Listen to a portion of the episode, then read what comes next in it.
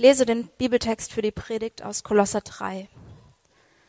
Da ihr nun also zusammen mit Christus auferweckt worden seid, sollt ihr euch ganz auf die himmlische Welt ausrichten, in der Christus auf dem Ehrenplatz an Gottes rechter Seite sitzt.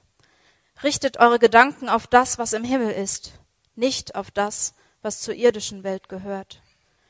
Denn ihr seid dieser Welt gegenüber gestorben und euer neues Leben ist ein Leben mit Christus in der Gegenwart Gottes. Jetzt ist dieses Leben den Blicken der Menschen verborgen. Doch wenn Christus euer Leben in seiner Herrlichkeit erscheint, wird sichtbar werden, dass ihr an seiner Herrlichkeit teilhabt. Danke.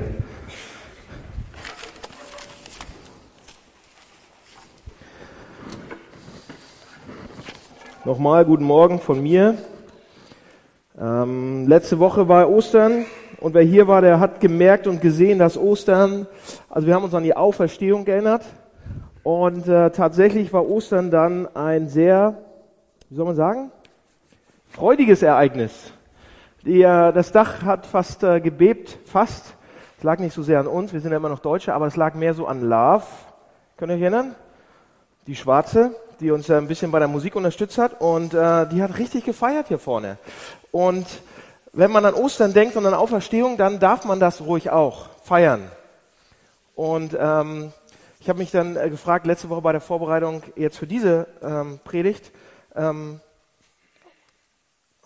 Ostern ist vorbei, auf der ganzen Welt haben Leute gefeiert, in Brasilien haben die wahrscheinlich anders noch gefeiert als hier im Mireissaal oder in Afrika. Und also die haben wirklich gefeiert.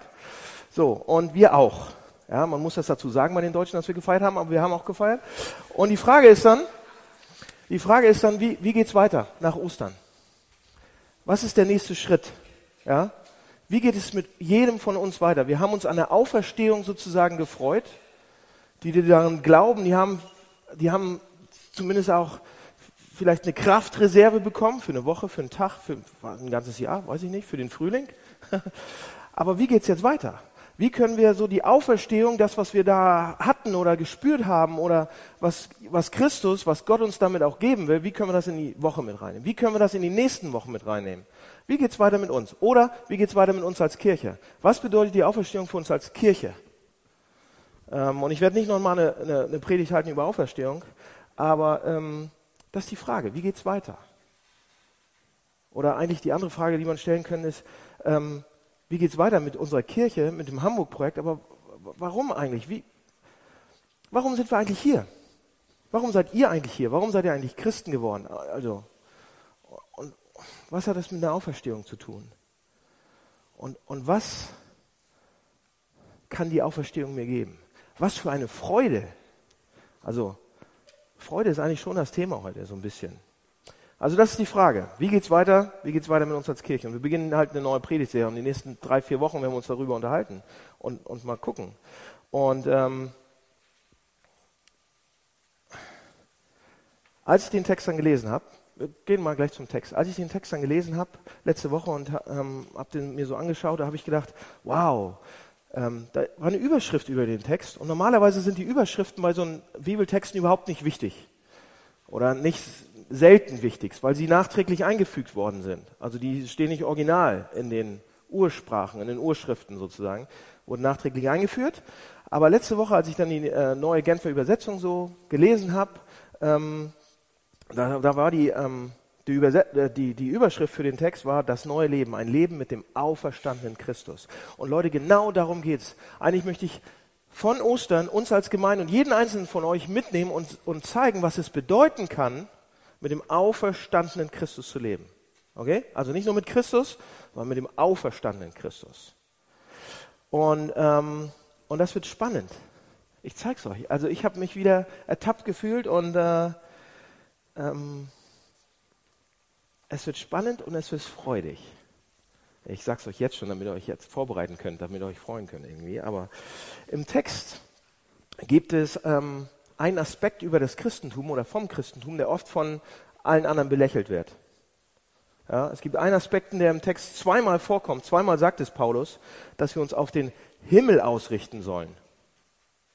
Ja?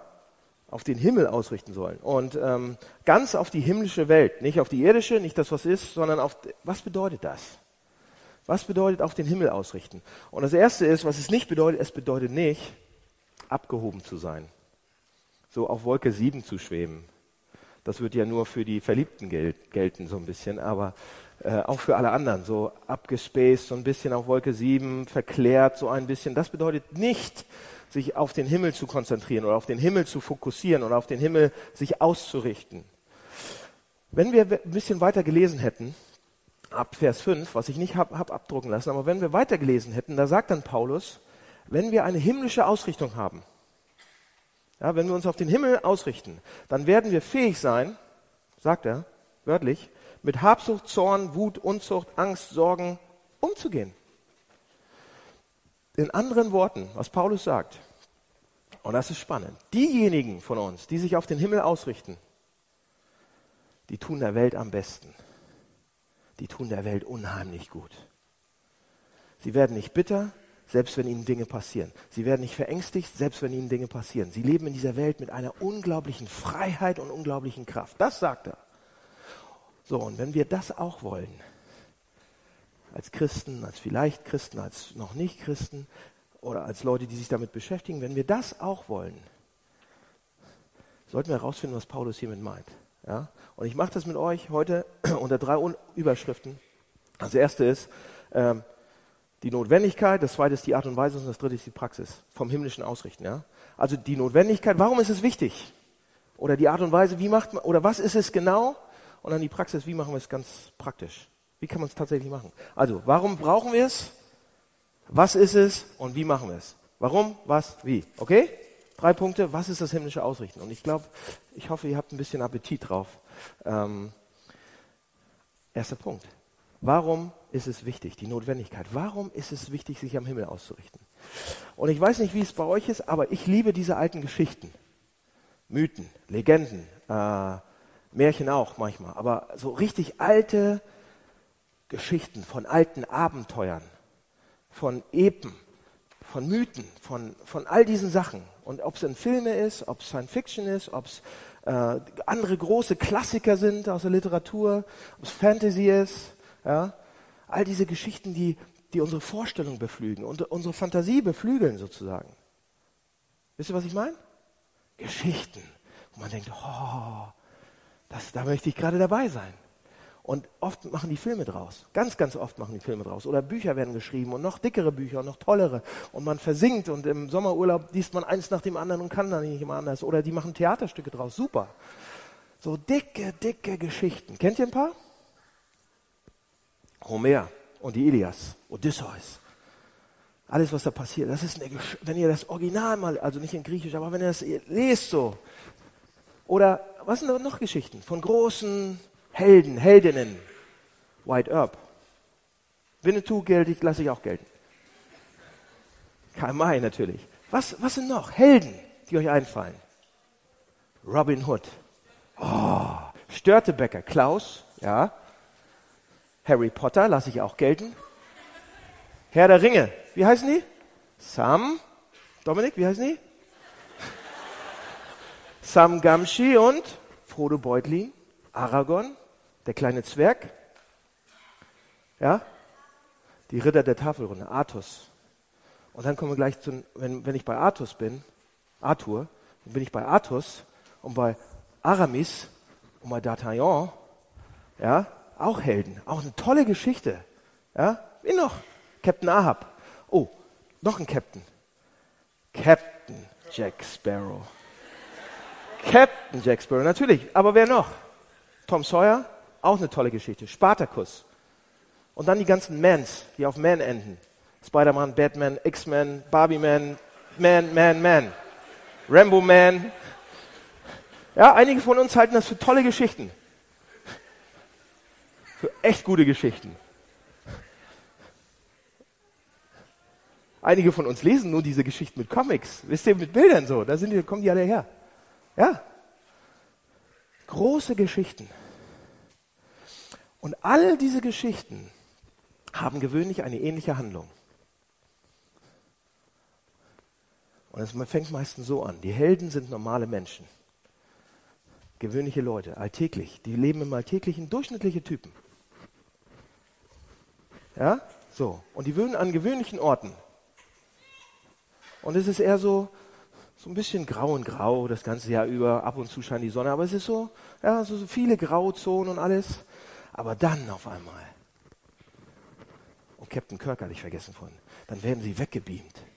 Ja, oder sie werden rausgerissen aus ihrer Zeit und kommen in die Vergangenheit oder in die Zukunft oder auf einen anderen Planeten oder in eine andere Dimension oder in ein entferntes Land oder auf eine Insel oder sonst irgendwo hin.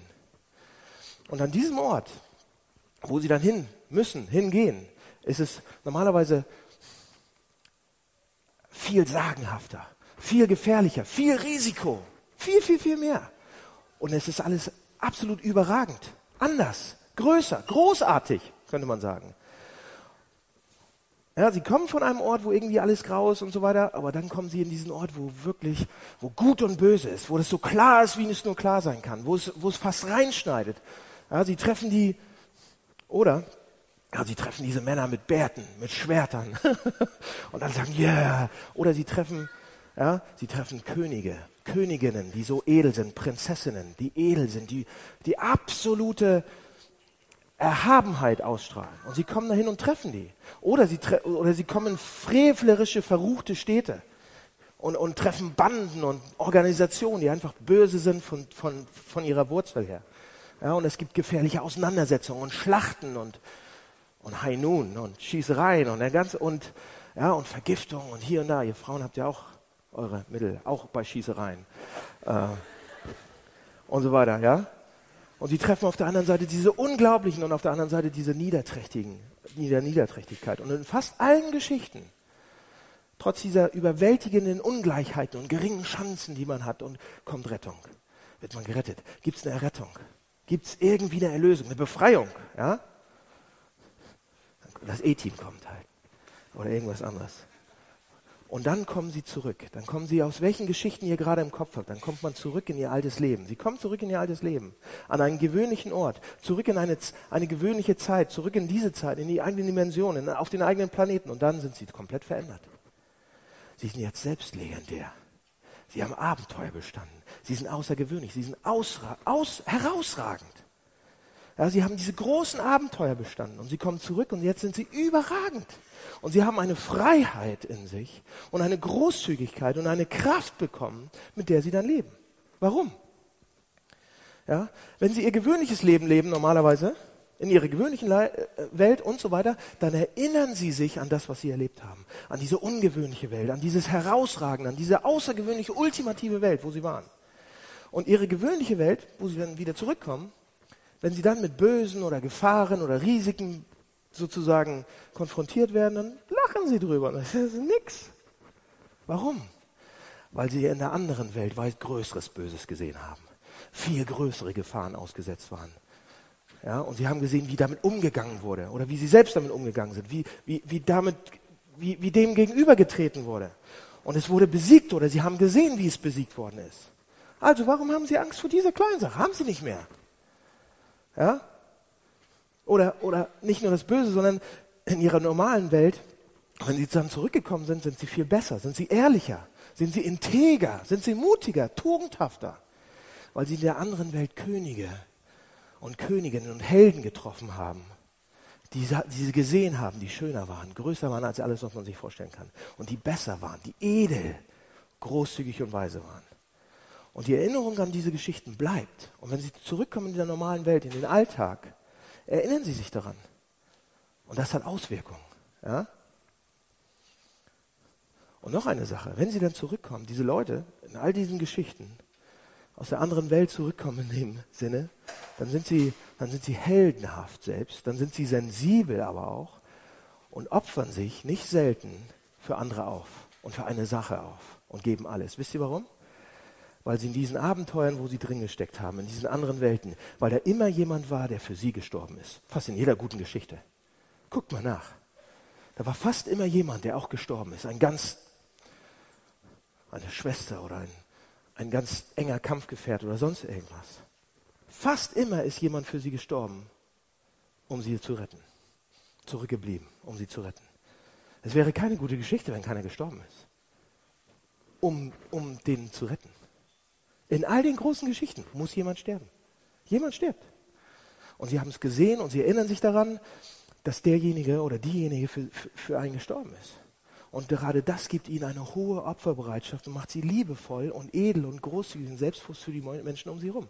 Sie erinnern sich, dass außerhalb ihrer Welt, ihrer kleinen Welt, Ressourcen liegen von Kraft und Schönheit und Wahrheit, die so stark sind, dass nichts in dieser Welt sie überwältigen könnte. Sie wissen, dass das, dass das Böse am Ende eine vergehende Sache ist. In anderen Worten, weil sie zurückkommen in, diese normale Welt, aus der außergewöhnlichen Welt, kann sie nichts umhauen. Warum? Weil sie das große Feuer gesehen haben und wie es gelöscht worden ist. Also warum sollten sie vor diesem kleinen Angst haben? Ja, weil sie Krankheiten und Pesten und Ungerechtigkeiten gesehen haben und wie sie geheilt worden sind. Also warum, warum sollten sie vor diesem kleinen Angst haben? Weil sie die großen Schlachten gesehen haben und gewonnen haben. Also warum sollten sie vor diesen kleinen Konflikten Angst haben? Nichts macht ihnen mehr Angst. Und jetzt ist die Frage, was denkt ihr, worüber ich rede?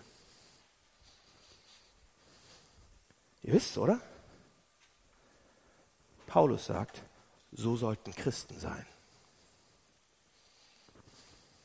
In unserem Text sagt Paulus, so sollten Christen sein. Und es ist möglich für Christen. Christen, so, so, so, er sagt, Christen sollten so leben, als wenn sie gestorben wären, den Himmel, in den Himmel gekommen wären und dann zurückgekommen sind. Christen sind Menschen, die solange sie noch, noch hier sind, ja, solange wir noch hier sind, mit unseren Gedanken können wir die großartigsten Dinge sehen. Und haben wir sie vielleicht auch schon gesehen. Christen sind Menschen, die zu einem bestimmten Grad im Glauben den größten und besten sehen können, den es gibt. Derjenige, der für uns gestorben ist. Christen sind, sind Menschen, deren Vorstellung eigentlich geweitet ist, deren Augen offen sind. Sie sehen die gesamte Realität, nicht nur einen kleinen Teil davon. Und uh, versteht ihr das? Das sagt Paulus. Nur wenn wir in die andere Welt sehen können, können wir mit Bedeutung und Kraft und Freiheit hier leben und Freude. Nur wenn wir das andere sehen und dauernd sehen, diese himmlische Ausrichtung, dann können wir hier mit Kraft und Freiheit und Freude hier leben. Und Paulus sagt, nur diejenigen, die sich am meisten am Himmel ausrichten, die sind das Beste für die Welt, die tun der Welt am besten, die tun unserer Umgebung, unseren Freunden, unserer Familien, die, die tun uns am besten. Und, das ist, und er sagt, es ist möglich. Also wir brauchen dieses Ausrichten auf den Himmel, sagt Paulus. Erster Punkt. Wir brauchen es. Wollt ihr es? Wollt ihr sowas fühlen, haben? Paulus sagt, es ist möglich. Also wollt ihr es? Was ist es denn überhaupt? Zweiter Punkt. Was ist das? Was ist es genau? Was bedeutet seine Gedanken am Himmel auszurichten, an der himmlischen Welt auszurichten?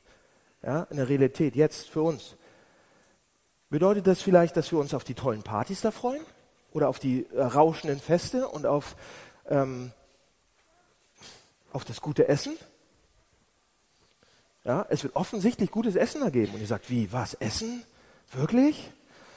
Jesus hat uns gezeigt, dass es tatsächlich Essen gibt. Kleiner Einschub. Jesus hat uns gezeigt, dass es Essen geben wird. Sogar Fisch. Ja? Fleisch weiß ich nicht, aber Fisch. Ja? Diejenigen von uns, die Essen mögen, die werden sagen, oh, das sind die wundervollsten Verse in der Bibel. Das ist so, wundervolles Versprechen im, äh, im, Evangelium eigentlich. In der Ewigkeit wird es Essen geben. Wisst ihr, als Jesus mit seinem Auferstehungsleib die Jünger am See Genezareth getroffen hat? Was hat er da Er hat ein Feuer gemacht. Es wird Feuer geben. Und? Was hat er gemacht? Er hat gegessen. Fisch. Fisch zubereitet. Fisch gegessen. Ein unglaubliches Versprechen. Sowas wird es geben. Das ist was zum Anfassen. Es, in der Ewigkeit wird es Essen geben. In der Ewigkeit wird es Konzerte geben. Denkt an die Konzerte im Himmel. Guter Freund von mir, ist mittlerweile knapp 80, geht vehement davon aus, dass wenn Eric Clapton nicht im Himmel ist, es keine gute Musik im Himmel geben wird. Ja, er ist Brite und er ist der größte Clapton-Fan, den ich kenne. Stellt euch das vor. Das wird wunderbar sein. Denkt an das Leben im Himmel. Ist es das, was es ausrichten auf den Himmel ist? Ja, das ist okay, macht das. Aber Es ist nicht die Hauptsache, über die Paulus hier spricht. Es ist nicht die Hauptsache. So, was ist es dann? Lass uns mal genau hinschauen, was bedeutet, auf den Himmel sich auszurichten. Ähm, Vers 1 und Vers 3, da steht's. Vers 1 steht, da ihr nun also mit Christus auferweckt worden seid. Und dann Vers 3, denn ihr seid gestorben. Merkt ihr was? Das ist zweimal Vergangenheitsform. Das ist zweimal Vergangenheit, also die Grammatik. Zweimal Vergangenheit, zweimal perfekt. Warum sagt Paulus das so? Wir sind doch noch, wir sind doch noch nicht auferstanden, wir sind doch noch nicht. Worüber redet er? Wir, wir leben, ich lebe doch noch hier. Er lebte zu dem Zeitpunkt, als er den Brief geschrieben hat, auch noch. Warum benutzt er zweimal die Vergangenheitsform hier? Paulus sagt, Paulus sagt damit, dass, weil er eine Vergangenheitsform benutzt, und das ist spannend. Paulus sagt, wir müssen verstehen oder glauben, wir müssen wissen und glauben, dass wenn wir, wenn wir Christen geworden sind, wenn wir Christen sind, sobald wir Christen werden, sind wir bereits auferstanden und bereits gestorben mit Christus. Ja? Wir können nur zu diesem tollen Status kommen, von dem ich in dem ersten Punkt geredet habe, wenn wir sehen, wie wir auferstanden und gestorben sind. So, und irgendjemand von euch sagt, wie wir auferstanden? Äh, äh, Vergangenheit? Gestorben? Perfekt? Hä? Okay. Was will er damit sagen? Was will er genau damit sagen? Worauf will er hinaus? Seht ihr, Paulus, worauf er sich bezieht, ist die großartigste Wahrheit eigentlich, die es gibt. Unglaublich. Er sagt, er, er sagt damit, dass der Kern des Christseins, der Kern Christ zu sein, bedeutet, ähm, bedeutet nicht, Christus nachzuahmen und nachzueifern. Ja, was würde Jesus tun? What would Jesus do? Und so weiter. Das ist nicht der Kern des Christentums. Auch wenn ich es tue, das ist gut. Macht es. Macht es alles so. Aber das ist nicht der Kern. Und der Kern ist auch nicht, dass ich dass ich Christus gehorche die ganze Zeit, ja? Dass ich ihn bewundere und dass ich ihn liebe, ja? Das ist auch gut. Mach das. Ja? Das ist alles gut, als Christ zu tun. Das sollten wir sogar tun. Aber es ist nicht die Hauptsache von dem, was es bedeutet, Christ zu sein. Es ist nicht der Kern. Der Kern, Christ zu sein, ist, dass ich, dass ich in Christus bin. Mein Leben ist in Christus. Ich bin eins mit Christus. Bedeutet das. So, was bedeutet das genau? Seht ihr, Paulus erklärt es in Kolosser 1, Vers 2 und er sagt, das Herz des Evangeliums ist, dass alles, und jetzt kommt's, dass alles, was wahr ist und gesagt wird über Christus, jetzt über mich wahr ist. Was Christus gilt, gilt jetzt mir. Wenn ich Christ bin, wenn ich Christ werde, passiert genau das. Oh, nicht, oh, ich muss jetzt das und das machen, ich muss jetzt die Bibel befolgen, ich muss jetzt die zehn Gebote Das ist nicht der Kern.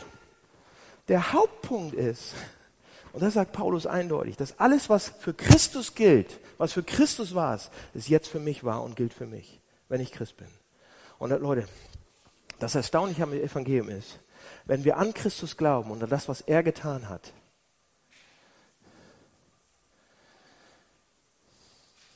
wenn er mich annimmt, wie er mich annimmt, dann bin ich er, dann bin ich in ihm, dann bin ich in Christus, dann bin ich eins mit Christus. Und alles, was über ihn stimmt, stimmt über mich. Und das ist der Grund, warum wir sagen können, ich bin gestorben. Du bist gestorben. Das heißt, Gott behandelt dich jetzt so, als wenn du am Kreuz gestorben wärst. Und bezahlt hast für deine Qual.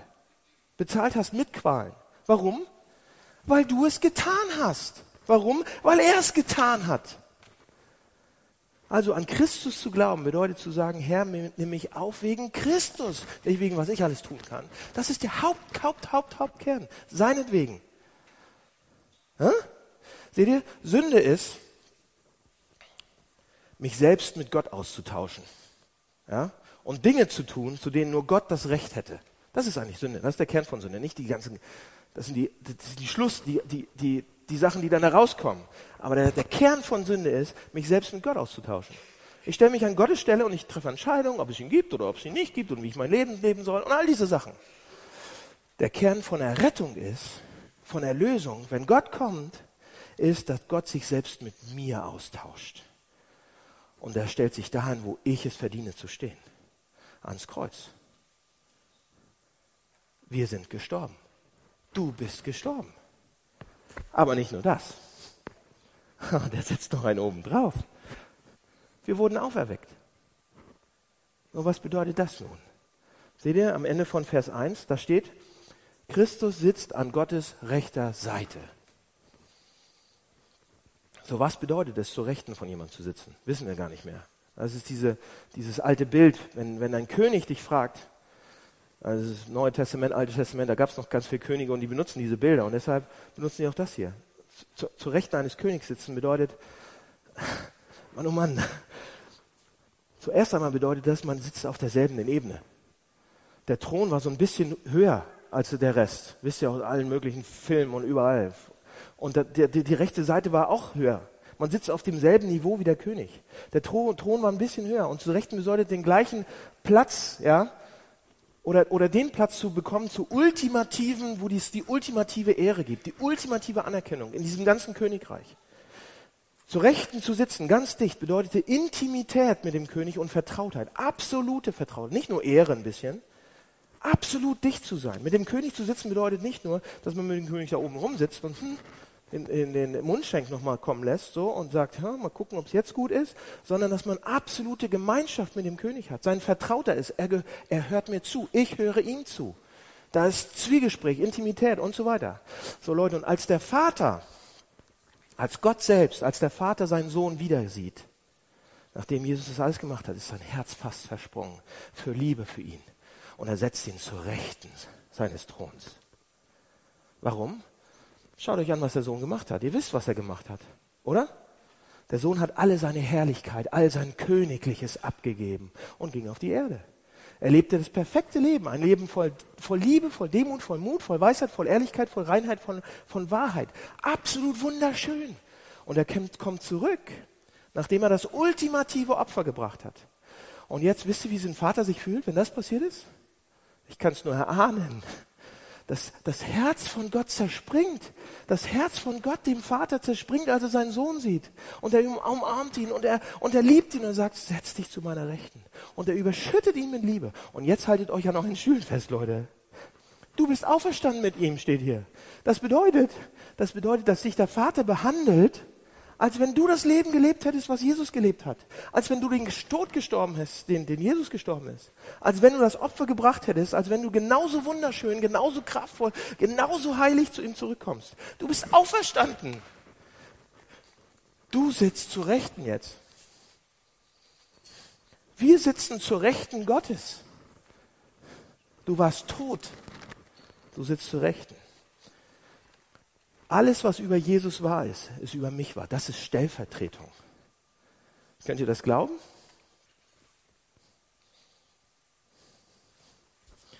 Wenn es so langsam reinrutscht und immer wieder, und ich rede ab und zu darüber hier, ja, und man beginnt es zu erahnen, was das bedeuten kann, dann fängt man sich an zu freuen. Dann könnte man tanzen. Das, ich kann das gar nicht glauben. Das ist absolute Freude. Ja, wir reden sehr viel über Sünden und über unsere Schattenseiten im Hamburg-Projekt und, und dass das Kreuz unbedingt nötig war und so weiter. Natürlich. Ich bin viel schlimmer, als ich jemals gedacht hätte, aber diese Seite, die ist auch da. Ich sitze zu Rechten Gottes. Ich bin auferstanden, jetzt schon. Aber es fällt uns schwer, das zu glauben, oder? Ich kann doch nicht so gut über mich selbst denken.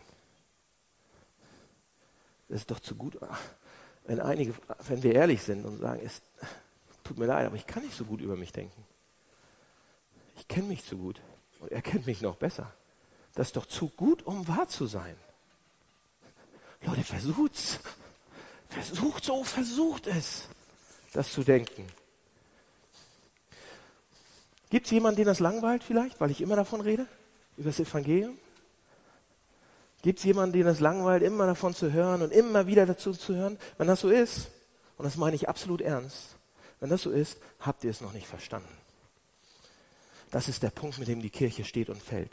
Das ist der Punkt, mit dem jeder Mensch steht und fällt. Jeder, der das versteht, Leute, der wird sich dafür opfern. Der wird die Kugel nehmen dafür.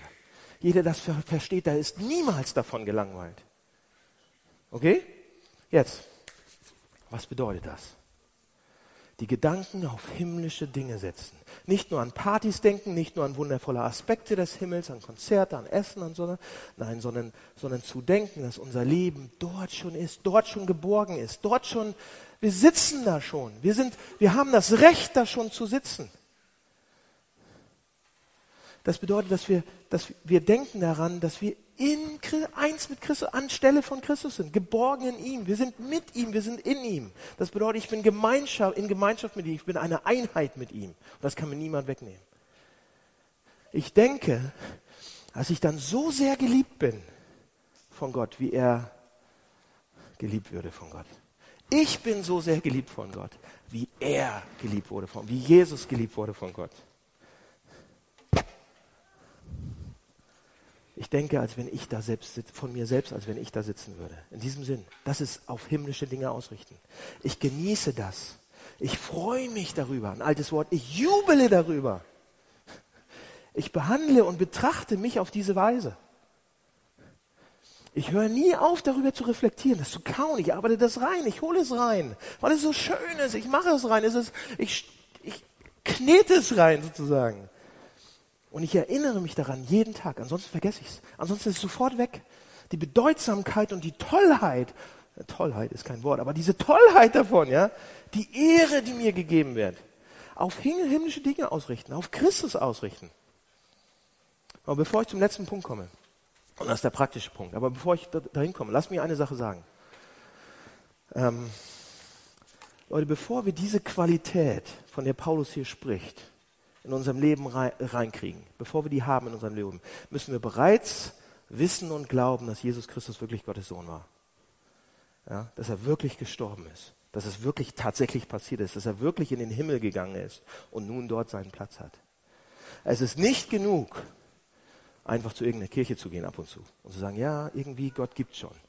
Ja, es ist nicht zu, genug, einfach zum Hamburg-Projekt zu kommen und einfach die Notizen für die Predigt zu machen und sagen, oh schön, hilft mir ein bisschen, spirituelle äh, ja, Frucht da oben oder sonst was, Kraft. Das hilft mir ein bisschen. Aber ich kann das nicht so richtig glauben. Ja, Neue Testament ist sowieso Märchen und Legenden. Ich kann nicht so richtig glauben, dass Jesus Christus Gottes Sohn war. Ich kann nicht an die physische Auferstehung so richtig glauben. Das ist einfach nicht wissenschaftlich. Ich glaube, dass der Geist Christi in seinen Lehr Lehren so weiterlebt. Ja, okay. Und er ist eine große Religions, aber Leute, meine lieben Freunde, wenn ihr das so denkt, dann habt ihr nichts in der Hand. Glaubt, glaubt, denkt, um Christ zu werden. Werdet Christ. Ihr müsst die, findet diese Sachen heraus, nehmt euch Zeit, findet die Sachen heraus, denkt, glaubt, durcharbeitet, erforscht, ja, erkundet, reflektiert, studiert wenn ihr es noch nicht glaubt oder glauben könnt. Es gibt jede Menge Hinweise, jede Menge Belege, jede Menge Beweise. Ihr müsst damit in, in Berührung kommen eigentlich. Ihr müsst es anfassen, ergreifen. Also auf himmlische Dinge ausrichten bedeutet auf Christus ausrichten. Okay, letztens. Dritter Punkt. Wie machen wir das jetzt? Praktisch. Das ist alles toll, was ich gesagt habe. Und ihr sagt, ja, wenn das wahr sein würde. Aber wie machen wir das jetzt praktisch? Kurz und knapp jetzt, der dritte Punkt. Weil entweder kann ich es euch in drei Minuten erklären oder in drei Jahren. Dazwischen gibt es fast nichts. Ja? Entweder die kurze Fassung oder die lange Fassung. ähm, Paulus gibt uns zwei Hinweise im Text. Tatsächlich. Vers 2 und Vers 4. Wie man es praktisch machen kann. In Vers 2 sagt er, nicht auf das, was zur irdischen Welt gehört. Richtet euch nicht auf das, was zur irdischen Welt gehört. Und Vers 4 sagt er, richtet euch auf Christus, der euer Leben ist. So, und nur wenn wir das als Parallele sehen, diese Vers 2 und Vers 4, dann sehen wir, was das bedeutet. Entschuldigung. Zuerst sagt Paulus einmal, nicht auf, nicht auf das ausrichten, was äh, auf der Erde ist. Ja? Und ihr denkt, ach ja, das Übliche wieder. Nee, nee, nee, nee, lass uns tiefer gucken. Nicht auf das ausrichten, was auf der Erde ist. Was meint Paulus? Paulus sagt, ihr müsst aufhören damit, euer Herz, euren Verstand, eure Seele auf Dinge zu setzen, die von der Erde sind. Ja, ihr müsst aufhören damit, auf Dinge zu wetten, Dinge haben wollen zu werden. Ja, dieses ganze Konzept, die Dinge auf himmlische Arten und Weisen zu sehen bleibt nebulös, wenn wir nicht verstehen, was Paulus hier meint, dass wir es nicht mehr auf diese irdischen Dinge ab, abgesehen haben. Er sagt nämlich, Er sagt nämlich auch da, damit, ihr macht es bereits. Ihr konzentriert euch auf irdische Sachen die ganze Zeit. Ja?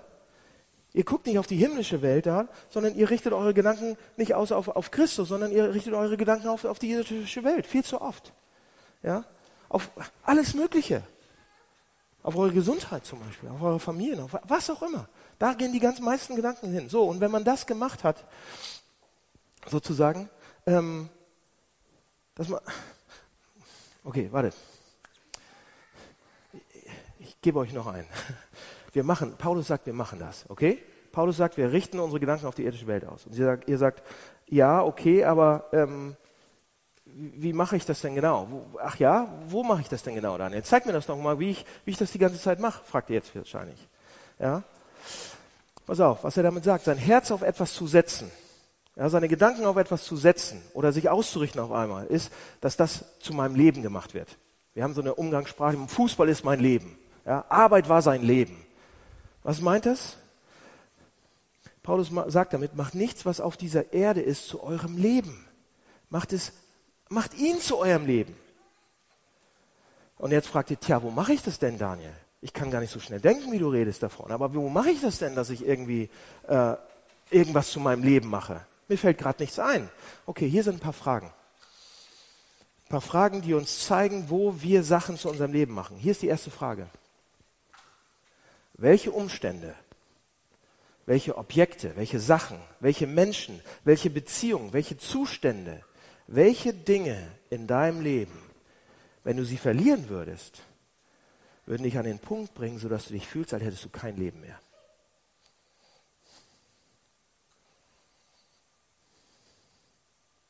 Zweite Frage. Welche Dinge in deinem Leben, wenn du sie verlieren würdest, würden dich dazu bringen zu sagen, mein Leben ist zu Ende. Ich will nicht mehr weiter. Das lohnt sich nicht mehr. An welche Dinge wendest du dich, wenn es wirklich schwierig und schwer wird? Auf welche Sachen stützt du dich, wenn es wirklich schwierig und schwer wird? Was treibt dich an? Worauf baust du? Worauf verlässt du dich? Was sind deine Ziele im Leben? Was fällt dir schwer loszulassen? Wo investierst du am meisten Zeit und Geld? So, und ihr müsst euch diese Dinge ansehen. Und ihr müsst wissen, was sie sind. Oder ihr könnt das nächste, was Paulus uns empfiehlt, überhaupt nicht machen.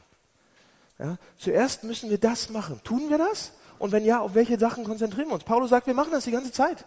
Leute, und das ist ziemlich viel Zeug zum Nachdenken. Und äh, ihr könnt es nächste Woche in den, in den Sofagruppen machen. Macht es in den Hauskreisen, in den Sofagruppen. Ich, Dominik wird euch die Fragen rumschicken. Nur die Fragen vielleicht. Und dann geht, das ist der erste Schritt. Und dann geht er ran und guckt, wo es, ihr könnt das teilen, ihr könnt das für euch alleine machen, am besten ist es, wenn man es Gemeinschaft macht. Man muss ja nicht alle sagen, was rauskommt, aber ja, dass man selbst erkennt, wo das passiert, wo das ist, wo man sich auf eine irdische Welt, auf irgendwas konzentriert. So, und wenn wir das gemacht haben, diese Fragen gemacht haben, wie, wie geht es dann weiter?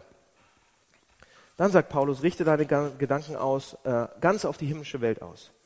Richte deine Gedanken ganz auf Christus, der dein Leben ist. Okay, ich erzähle euch, wie ich das mache. Ich weiß nicht, wie ich es besser erklären kann. Ähm, das erste Beispiel ist, als ich Teenager war. Ich glaube, als Kind und Teenager ähm, geht man ja als, durch schwierige Zeiten manchmal. Ja? Und äh, man hat den ersten Schwarm und ähm, der weiß gar nicht, dass man existiert. Oder hattest du sowas? Nee, du nicht. Aber andere Leute, die hatten das mal. Äh, man ist total verliebt und dann klappt es nicht und es funktioniert nicht und es geht alles in die Brüche oder ähm, irgendwas, was man unbedingt, unbedingt erreichen wollte oder äh, haben wollte, auch als Teenager oder schwere Zeiten, die man dann durchmacht, ob es eine Scheidung der Eltern ist oder sonst irgendwas. Mir, was mir als Teenager geholfen hat, durch diese schweren Zeiten durchzugehen, war, dass ich aus irgendeinem Grund, kann ich nicht erklären, woher der kam, aber den, den hatte ich damals, diesen Gedanken, ach, das ist ja nur so ein kleiner Teil der eigentlichen großen Zeit. Das ist ja im Verglichen zur Ewigkeit ist das so ein kleiner, und morgen ist schon vorbei. Und morgen ist schon ein neuer, morgen kann es schon anders aussehen. Ich hatte zum Beispiel mal was geklaut, als kleiner Junge. Im Kindergarten, Feuerwehrauto, weiß ich heute wie noch. Und Mama hatte es mitgekriegt und ich musste zurück. Und für einen kleinen Jungen ist das das Schlimmste, das Ding wieder abzugeben. Und selbst da war der Gedanke schon, okay, ich muss da durch, aber morgen ist vorbei. Und in der Ewigkeit ist alles ähm, dann werde ich mich überhaupt nicht mehr daran erinnern. Das ist gar nicht so schlimm. Weil da so viel Tolles auf mich wartet oder weil das so viel größer ist, als ich mir gerade vorstellen kann. Das war als Teenager. Aber okay, wie mache ich es denn heute? Vielleicht hat der eine oder andere, aber das in die Richtung geht es. Okay, wie mache ich es heute? Gedanken auf Christus setzen, meine Gedanken auf das setzen, was ich in Christus bin. Wenn ich zum Beispiel mit Emotionen zu kämpfen habe, mit Zorn oder Ärger, mit oder Verzweiflung, weil ich eine Sache nicht geregelt kriege, ähm, oder mit Mutlosigkeit oder mit Angst. Und das, ja, und meine Gedanken auf Christus setzen, das funktioniert nicht immer. Ich bin ja noch im Training. Ich bin Jungspund. Ja? Aber wenn ich wütend bin, richtig zornig, wenn ich verzweifelt bin, richtig unten und ich weiß nicht mehr, dann schreie ich ihn fast an manchmal. Oder habe ich gemacht? Ja, ich gebe dann Gott manchmal die Schuld oder mir selbst. Ja, es gibt diese Art und Weise, dass ich, dass ich dann an einen Punkt komme, wo ich sage, ja, eigentlich habe ich es ja verdient. Oh, ich bin schuldig. Ja, diese, dieser Moralismus, der dann rein, einsetzt, sozusagen. Ähm, das, was, was passiert ist oder was mir passiert oder was ich gemacht habe, das ist ja, ja, das ist meine Schuld. Und ich sollte mich jetzt auch so fühlen. Ja? Ich habe es was falsch gemacht. Das ist meine Schuld. Ich habe es schlimmer gemacht, als ich jemals gedacht hätte, sozusagen. Und, und da bleibe ich hängen. Peitsche und oh. Und ja, und das ist, das ist einfach, das will Gott nicht, das ist eine Sünde, wie auch immer. Und es zieht mich runter. Ähm, und ich bleibe da als Auswirkung. Und schaue nicht auf Christus. Oder die andere Sache, wie ich reagiere, ist, man könnte sagen, das ist der selbstzentrierte Ansatz. Den kennt ihr auch. Ja? Und der kommt viel häufiger vor noch. Der Grund, warum ich wütend bin, der Grund, warum ich verzweifelt bin, der Grund, warum ich so versteinert bin und Angst habe, ist, weil mir irgendjemand meine Sachen nicht gibt, die ich gerne haben will. Weil irgendjemand oder irgendwas meine Bedürfnisse nicht stillt. Auf die ich ein Recht habe, natürlich, oder? Ähm, Jemand gibt mir das nicht, was ich gerade haben will. Jemand gibt mir das nicht, was ich gerade brauche. Das können Dinge sein, das können Sachen sein, das kann Aufmerksamkeit sein, das kann Respekt sein. Ja? Du hast in mein Haus und hast keinen Respekt vor mir? Ein Bedürfnis wird nicht gestillt. Das, was ich gerade am dollsten haben will. Ich krieg's nicht und deshalb bin ich ungehalten. Deshalb reagiere ich komisch. Deshalb werde ich wütend auf die Person oder verletzte Person oder sonst was. Und ich sage, das habe ich doch verdient. Wisst ihr, was meine Frau dann immer sagt? Wir haben nur den Tod verdient. Ja? Mist, sie hat ja so recht. Ja, oder praktisches Beispiel. Ich sage ihr, ich komme dann und dann nach Hause. Ja, ich sage, ich komme in einer halben Stunde nach Hause und ich schaff's einfach nicht. Und sie konfrontiert mich danach und sagt, du hast aber gesagt, du wolltest dann und dann nach Hause kommen. Und ich werde sauer. Du verstehst mich nicht und überhaupt, was hast du denn für eine Ahnung und, und, und, und, und. Ja? Ich habe den Respekt nicht bekommen, den ich verdiene eigentlich. Ich habe das nicht bekommen, was mir eigentlich zusteht. Sozusagen. Meine Ruhe. Alles Harmonie. Oder, ja, dass sie, ich mache irgendwas, was den anderen irgendwie stört oder verletzt und auf einmal kämpfe ich so zurück. Ja, oder ich will irgendwas machen, für mich, für mich was machen. Ein Hobby oder mit meinem iPhone spielen oder arbeiten noch nachts oder sonst irgendwas. Und sie macht mir das deutlich und, und dass ich eigentlich lieber mit meinen dreien zusammen sein sollte, mit meinen dreien, mit meiner großen Frau und den kleinen Frauen, ja, und mit denen was machen sollte. Und ich sage, nee, und reagiere unglaublich ähm, unverhältnismäßig. In kleinen Dingen wie in großen. Ja? Dass sich meine Eltern trennen. Und ich sage, das kann doch nicht sein. Das ist das Schlimmste für Kinder, was es überhaupt gibt. Und ich versuche das zu fixen und zurechtzukriegen und irgendwie, und es klappt nicht. Und ich schrei Gott an und denke, was machst du da? Ich habe keine Sicht auf die himmlischen Dinge, sondern nur auf mich, auf den selbstzentrierten Anlass. Und da gibt es tausend Beispiele, ja? Tausend Beispiele, dass ich meine Bedürfnisse nicht gestillt bekomme. Das ist aus irgendeinem Grund, ja, Anerkennung des Vaters äh, oder der Eltern oder Autofahren. Warum reagiere ich so beim Autofahren? Habt ihr mal darüber nachgedacht? Warum einige von uns so beim Autofahren reagieren, wie sie reagieren? Was ist die Wurzel davon? Welches Bedürfnis wird da gerade nicht gestillt? Ich bin Michael Schumacher und ich habe das Recht, hier so zu fahren. Und ihr anderen könnt alle nicht fahren. Seht ihr das? Ich bin viel besser. Ich brauche Anerkennung an der Stelle. Warum sind wir Männer so? Warum Klamotten. Warum muss ich immer das Tollste, Tollste anhaben? Weil ich die Schickste sein muss. Weil ich die Schönste sein muss. Und in einer gewissen Weise seid ihr die Schönsten. Aber niemals mit Klamotten. Aber ich versuche mir dadurch durch. Ja.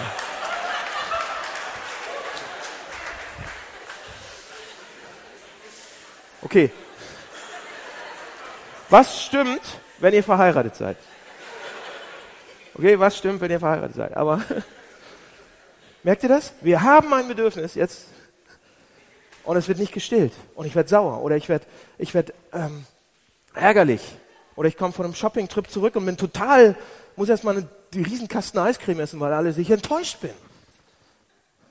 Ein Bedürfnis wird nicht gestellt. Warum machen wir das? Was wird da gerade nicht gestillt? Ihr müsst Folgendes, wenn das so ist bei euch, und bei jedem von uns ist es so, auf eine andere Art und Weise. Ich habe ein bisschen von mir erzählt, da gibt es noch viel, viel mehr zu erzählen. Aber so viel Zeit haben wir nicht. Was müssen wir machen? Wir müssen uns Folgendes fragen. Wenn wir zornig sind oder verzweifelt oder Angst haben oder irgendwas anderes gerade, dann sagt ihr, so irgendwas ist gerade zu meinem Leben geworden. Irgendwas ist gerade, und ich verliere das gerade, oder es wird mir weggenommen, oder es es ist in Gefahr, diese Sache. Und der Grund, warum es diesen schrecklichen Effekt, Effekt in mir auslöst, ist, weil es mein Leben geworden ist, weil es mir so wichtig geworden ist. In einer Sekunde zur nächsten. Das passiert Sekundenschnelle. Ja? Es ist eine gute Sache eigentlich, eine Top-Sache. Und ich dachte, diese gute Sache würde jetzt mein Leben und sie wird mir weggenommen. Und das, und diese Sache kontrolliert mich in dem Augenblick dann. Sich sorgen ist doch okay. Tolle Sachen zu haben ist okay. Alles super zu spielen ist okay. Aber jetzt wird es mir weggenommen und ist mir gerade so wichtig. Ja? Sich Sorgen machen ist okay, aber versteinert sein vor Sorge? Nicht. Wütend sein ist okay, aber zornig und bitter zu sein über Jahre, enttäuscht zu sein ist okay, aber absolut niedergeschlagen und verzweifelt zu sein. Ja? Leute, es bedeutet etwas in unserem Leben, eine Sache ist meine beste Sache geworden. Zu viel ist zu meinem Leben geworden. Besser als Gott. Und das passiert dauernd, bei jedem von uns, sagt Paulus. Und jetzt habe ich so ein Klammern und ist mal da drin. Und die einzige Art und Weise, das zu meistern, ist diese Sache anzusehen und zu sagen, du bist nicht mein Leben. Du bist nicht mein Leben. Du bist nicht wichtig. Christus ist mein Leben. Merkt ihr was? Austausch. Du bist gerade nicht so wichtig. Meine freie Zeit ist mir gerade nicht. Meine Ruhe ist mir gerade. Christus ist mir wichtig. Christus ist mir wichtig. Leute, wenn wir das machen, dann werden wir eine Kraft kriegen und eine Freiheit. Du bist, wir müssen zu der Sache sagen, du bist eine gute Sache. Und ich bin froh, dich zu haben und ich freue mich darauf, dich zu haben und noch mehr zu genießen und so weiter. Und ich freue mich, dass du da bist und dass ich das haben kann und genießen kann. Und ich möchte versuchen, dich zu kriegen, wenn ich kann, was auch immer es ist. Aber ich brauche dich nicht, um zu leben.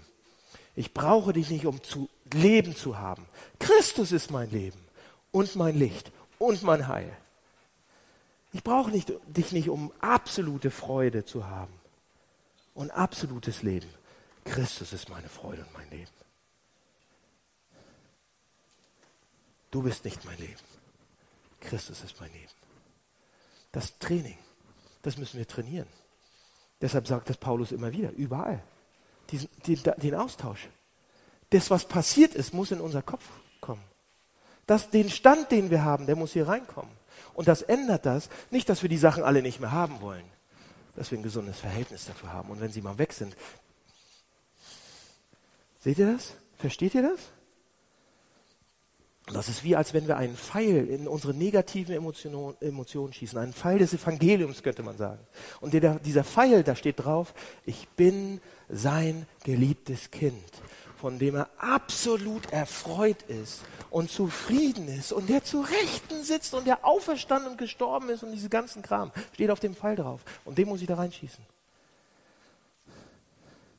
Leute, was wollen wir sonst wirklich haben? Und der Pfeil geht rein und er zerstört es nicht, aber der stößt es um.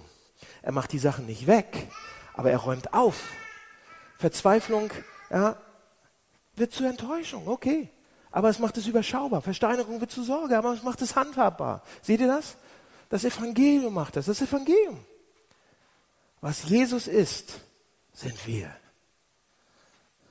Christi Herrlichkeit, Christi Herrlichkeit ist eure ist deine, ist meine Herrlichkeit. Leute, seht ihn an. Guckt ihn euch an, seht ihn an und sagt, oh Herr, du bist mein Leben. Lass nicht anderes mein Leben sein.